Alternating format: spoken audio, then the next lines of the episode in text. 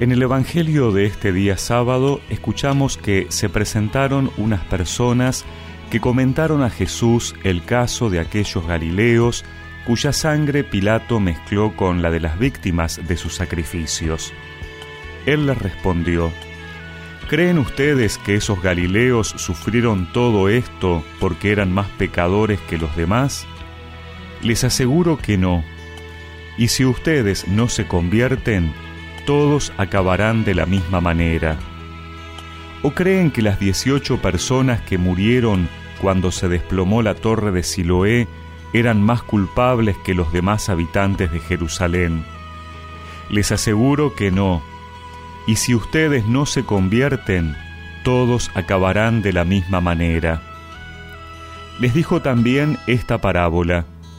Un hombre tenía una higuera plantada en su viña fue a buscar frutos y no los encontró. Dijo entonces al viñador, Hace tres años que vengo a buscar frutos en esta higuera y no los encuentro.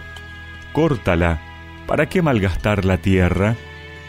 Pero él respondió, Señor, déjala todavía este año, yo removeré la tierra alrededor de ella y la abonaré.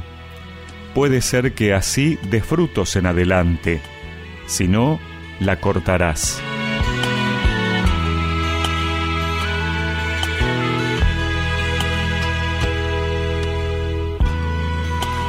A veces podemos pensar que las cosas malas que nos pasan son un castigo de Dios por lo que hemos hecho, por nuestros pecados. Y Jesús quiere dejar en claro que Dios no está midiendo o controlando para enviarnos desgracias proporcionales. No. Lo malo que nos sucede son consecuencias de nuestros actos o de las malas decisiones y comportamientos de los demás, como lo de Pilato, o desgracias que ocurren por impericia, como el desplome de una torre, pero no podemos responsabilizarlo a Dios pensando que Él está enviando desgracias al mundo. Pero Jesús quiere mostrar además que el pecado siempre tiene consecuencias negativas. Por eso dice que si no nos convertimos, acabaremos igual. El llamado a la conversión, al cambio de mentalidad, al cambio de rumbo, es constante. ¿Cuántas veces hemos escuchado ese llamado a cambiar, a volver a los caminos del Señor? ¿Cuántas veces nos hemos entusiasmado con Él y poco a poco nos hemos vuelto a alejar?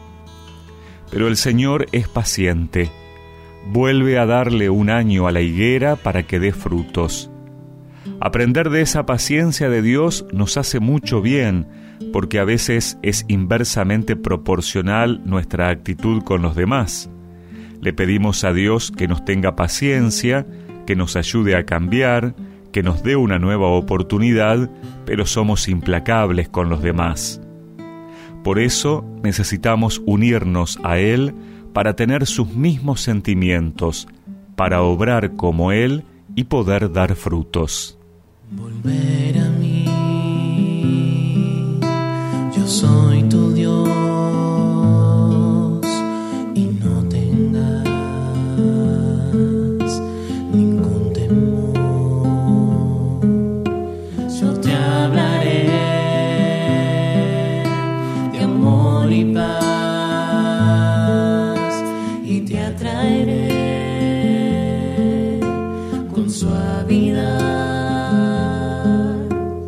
Mucho esperado tu regreso y hoy yo te prometo darte mi perdón. Y recemos juntos esta oración. Señor, tú eres el Dios de la misericordia, que solo busca nuestro bien. Ayúdame a cambiar para unirme más a ti y aprender de ti. Amén. Y que la bendición de Dios Todopoderoso, del Padre, del Hijo y del Espíritu Santo los acompañe siempre.